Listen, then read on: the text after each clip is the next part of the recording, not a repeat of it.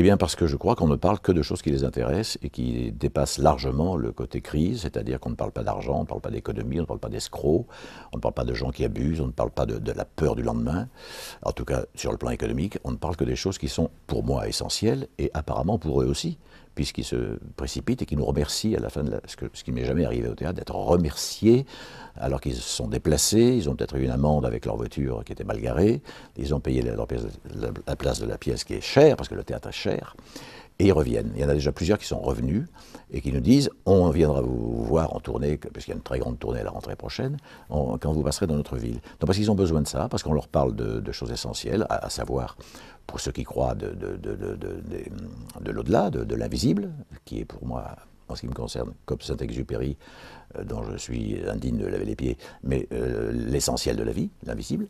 On parle de, de, la, création, on parle de, en ce qui me concerne, puisque je joue le rôle d'un curé, d'un prêtre, on parle de, l'amour du prochain, de la tolérance, de, la bonne volonté, toutes les vertus qui, moi, euh, euh, bien que je sois très très loin de tout ça, me dirigent et, et, et m'interpellent, pour employer un mot à la mode.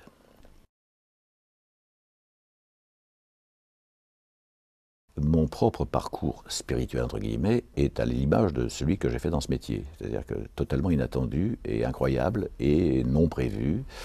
Et c'est-à-dire que je, suis né dans une famille euh, d'une maman catholique peu pratiquante, euh, mais croyante, d'un père totalement athée, euh, radical socialiste, d'une très grande honnêteté et à qui je n'ai jamais pu dire que le Romain 2 dans la Bible, Romain 2 chapitre 12, était particulièrement dédié, c'est-à-dire que ceux qui n'ont pas reçu la foi, mais qui la, loi, mais qui la pratiquent, sont une loi pour eux-mêmes.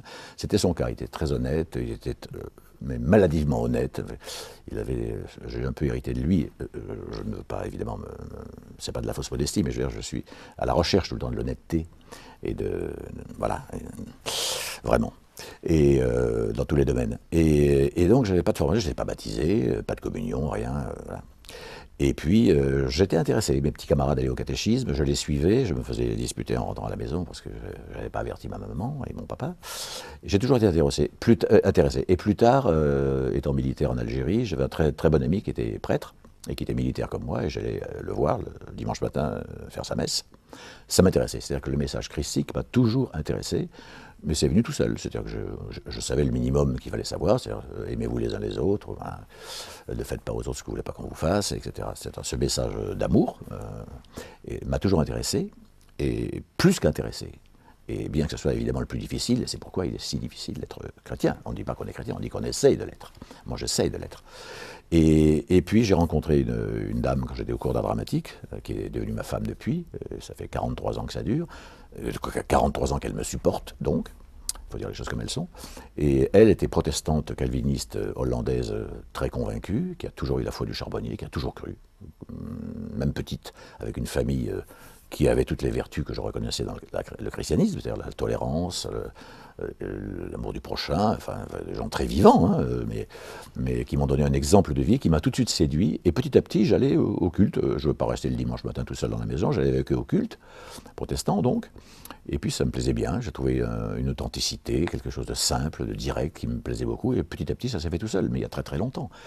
Et puis je me suis fait baptiser. Et ça a servi de communion, puisque le baptême à 26 ans, ça sert de communion. Et puis je, ils m'ont accepté, je me suis marié alors que j'étais pas baptisé, mais ils sont d'une très grande tolérance. C'est ça qui m'a le plus impressionné, surtout, c'est leur tolérance.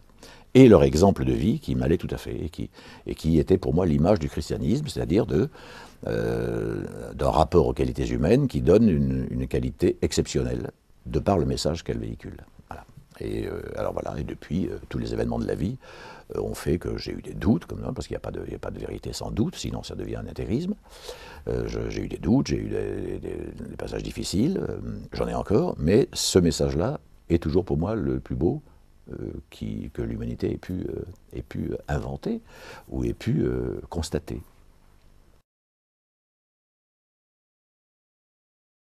Ben pour moi, c'est une notion euh, d'honnêteté chrétienne aussi. C'est-à-dire que si euh, je, répète à un comédien euh, qui, n'a rien pour m'intéresser, dont, dont j'aime pas le caractère, dont j'aime pas le, comportement, eh bien, je vais tout faire pour que, ça se passe bien.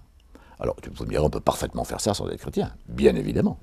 Mais je, n'affiche pas mon, idéal de vie, je ne l'affiche pas, mais quand on me demande, j'en parle. Et quand on m'a proposé le rôle d'un prêtre qui a des doutes, ce qui est le cas de, ce personnage, sachant que c'était Frédéric Lenoir, en qui est un grand spécialiste des religions, sinon le meilleur qui avait écrit la pièce, j'ai été tout de suite plus qu'intéressé. Et je suis très heureux tous les jours de, jouer avec un imam en plus, un, juif, un, imam et un bonze, c'est-à-dire un, candide, une religion non théiste, et puis deux religions monothéistes comme la mienne, du même Dieu et du même prophète, pas prophète, mais du même patriarche, Abraham, et, de parler que de paix, euh, je me rends compte à quel point les gens sont heureux de ça. Ils viennent, on a l'impression qu'ils viennent chercher la manne. Et alors donc c'est au-delà de mes espérances, parce que je ne suis pas prophète. On ne parle que de paix et d'amour et, de compréhension. Et je crois que ce, message fédérateur qu'on donne et, ce, comment dirais-je, un autre mot, euh, je ne le trouve pas, mais ça va me revenir. Enfin, ce message fédérateur et fraternel qu'on véhicule dans cette pièce les touche beaucoup, les touche beaucoup. Ça, c'est une certitude, parce qu'ils sont très heureux, on le voit. Je n'ai jamais été euh, félicité ou remercié par des, par des gens qui ont vu la pièce que je jouais, comme dans cette pièce-là. C'est-à-dire que c'est très gênant.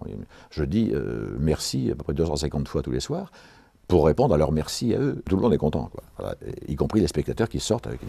Ils nous disent ça fait du bien, qu'est-ce que vous voulez faire de plus?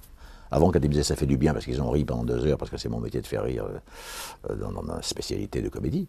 Mais là, euh, en plus, il y a de l'humour, évidemment. Il y a beaucoup d'humour dans cette pièce. Euh, sinon, ce n'était pas possible. Ça ne se prend pas au sérieux.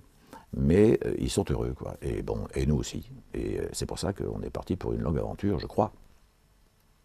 Si Dieu me prête vie.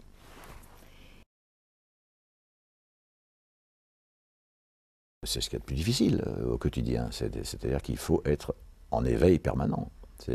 Hein, il ne faut pas succomber à la tentation, comme dit la prière. Euh, mais euh, on a tous les jours, c'est une lutte permanente. C'est ce qui fait, à mon avis, la qualité exceptionnelle de, ce, message. C'est une lutte permanente. C'est-à-dire que, alors je reçois des factures, genre et je me dis immédiatement, oh, tu n'as pas honte, puisque tu peux les payer, ces factures. Je reçois des impôts exorbitants mais tu n'as pas honte d'être furieux alors que tu peux les payer et qu'il y a des gens qui aimeraient bien en payer autant. Enfin, c'est à tous les niveaux. C'est à tous les niveaux. C'est pas de la contrition. Parce qu'on reproche souvent aux protestants d'être un peu, de se mortifier un peu. Moi, je fais beaucoup rire avec ça, les copains. Mais, euh, c'est un, une lutte. C'est très difficile. Hein. C'est la plus difficile quand on est agressé. Moi, je fais de la moto, par exemple. Donc, je suis agressé 15 fois par jour par des automobilistes ou des gens, euh, voilà. Et j'essaie de le faire avec humour. Et curieusement, 9 fois sur 10, ça marche très bien. C'est-à-dire que je commence par sourire et leur dire il y a un problème, j'ai fait une bêtise. Pling, les gens sont désarmés, car l'humour est une arme extraordinaire quand on sait le manier. Mais ce n'est pas toujours facile. Euh, et de temps en temps, euh, je succombe à la tentation et je me laisse un peu emporter. Je donne moi aussi des noms d'oiseaux. Mais je regrette très vite. voilà, donc c'est une lutte permanente et quotidienne. Et je suis très aidé par ma femme aussi, qui est encore plus plus euh, forte que moi dans ce domaine, parce que les, épreuves de la vie que tout le monde connaît sont des fois très dures. Et, euh, et ça, ça, aide extraordinairement de, jouer la comédie. Ça aide extraordinairement de se dire euh, qu'on est entouré de gens qui quand même vous portent. Et ça, c'est aussi une, une, bonté divine, puisque c'est le mot qui peut revenir le plus souvent dans notre conversation. Je pense que cette pièce est une bonté divine. Je suis une amie de médecins, donc euh, j'ai parlé avec beaucoup de médecins qui, sont athées souvent, euh, pas toujours, et qui me disent, mais si les gens savaient à quel point c'est important, euh, la prière, c'est-à-dire que la position même de la prière, c'est-à-dire de faire le silence, de se recueillir, de se mettre dans une position de détente, déjà, c'est tout à fait, comment dirais-je, c'est tout à fait conseillé par la faculté, c'est très bon. Vous voyez, par exemple, le yoga, c'est pas une barrière mystique, je pense pas, encore que, je ne sais pas, mais faire le vide, c'est très bon pour la santé. Faire et demander des choses, parce que si, on obéit à la loi, euh, la loi euh, chrétienne dit demandez et vous obtiendrez. Euh, alors, évidemment, il ne faut pas demander d'être la plus grande vedette du monde, d'avoir trois Rolls-Royce et le plus aimé avec des fans qui hurlent. Ça, je ne ferai jamais ça. Mais demander l'essentiel, c'est-à-dire demander déjà d'avoir le courage de continuer, d'avoir le courage de vivre. Parce que des fois, on n'a plus envie. Ça, fait partie du, doute. Euh, mais ça, c'est extraordinaire. Euh, et je conseille à tout le monde de, prier. Alors, ça fait beaucoup rire aussi les gens qui n'y croient pas. Mais priez, vous, faites rien, vous, vous demandez à qui vous voulez, euh, si vous n'y croyez pas, d'avoir la force, concentrez-vous. C'est déjà au départ un petit phénomène de volonté, tout simplement. La, volonté, la, persuasion fait partie d'un premier stade de prière. Et puis ensuite, quand on croit que quelqu'un peut vous aider, ce qui est mon cas, alors on peut prier encore plus. Mais euh, ce qui est terrible, c'est d'avoir des moments où on n'a pas envie de prier, ce qui arrive. Ce qui arrive. Et moi, je fais une petite prière chaque fois que je rentre en scène, mais je, je finis toujours en disant, évidemment, que ta volonté soit faite et non la mienne, puisque moi je ne suis rien. Par la foi uniquement, parce que le doute fait partie de, est totalement inhérent à l'être humain. L'être humain est faillible, surtout moi. D'ailleurs, chez les protestants, nous avons une prière que dit le pasteur Alain, euh, mon Dieu, donne-nous euh, la foi et l'espérance de continuer, et pardonne-nous nos, péchés, euh, à nous, pécheurs, dont je suis le premier. C'est toujours important, c'est vrai. Alors, la notion du péché, c'est encore autre chose, mais ça fait partie du doute. C'est-à-dire que le doute est des fois quelque chose de très, très, très dur. Il y a des moments où on doute vraiment, et le Christ lui-même a douté. Mais quand on dit euh, que sa dernière parole, mon Dieu, mon Dieu, pourquoi m'as-tu abandonné, était un doute, là les gens se trompent, je pense, parce que c'était le début de la prière des Juifs, du psaume 22. Alors c'est peut-être, alors on ne sait pas, on ne saura jamais s'il disait le, début de la prière des Juifs ou si c'était euh, un, doute profond devant l'abîme euh, vertigineux du mal dans lequel il était. Mais le, doute, comment en sortir ben Moi, je, je, sais que je n'aurai plus jamais de doute comme j'ai eu, puisque j'ai eu des épreuves très, très pénibles, et je ne pense pas qu'une autre épreuve puisse être plus pénible que celle que j'ai vécue. Donc de ce côté-là, je suis déjà préservé. Euh, mais ça n'empêche pas d'en avoir aussi tous les jours. Euh, et, le doute fait partie, je crois que s'il n'y avait pas de doute, euh, bah, on ne croirait pas, on, saurait. Et donc à ce moment-là, si tout le monde avait la preuve, personne ne douterait. Et je crois que c'est trop facile. Hein, bien heureux ceux qui croient, ceux qui ont vu et qui croient, mais beaucoup plus heureux ceux qui n'ont pas vu et qui croient. Mais ça, c'est difficile à faire comprendre aux gens. Mais ça vaut le coup. Oui, je le crois profondément. Je pense qu'on a atteint la, période de, l'être, après avoir euh, vécu, pas nous, enfin depuis des siècles et des siècles, celle du pouvoir, du savoir, de l'avoir, dans lequel on est encore maintenant, puisque euh, qu'est-ce que c'est une vedette de cinéma, par exemple? C'est quelqu'un qui rapporte de l'argent à ses producteurs et qui est connu. Ce qui ne veut pas dire qu'il n'est pas bon acteur qu'il n'a pas un charisme qui fait qu'il est une vedette, mais euh, on est encore dans, la période de l'avoir. On est considéré hein, prêtre qu'aux riches. Mais je crois qu'on est en train de passer là, parce qu'il y, a des signes. cette crise, déjà, est un signe encourageant, puisque les gens savent maintenant que avoir beaucoup, c'est pas forcément être un homme de très grande qualité. Avoir beaucoup en partageant, oui comme le dit la religion. La, richesse n'est pas interdite. Ce qui est interdit, c'est le refus du partage, que personne ne fait. Mais on a cette notion, on le sait déjà maintenant. Alors il y a des gens qui partagent, il y a des gens de très bonne qualité qui partagent même chez les riches.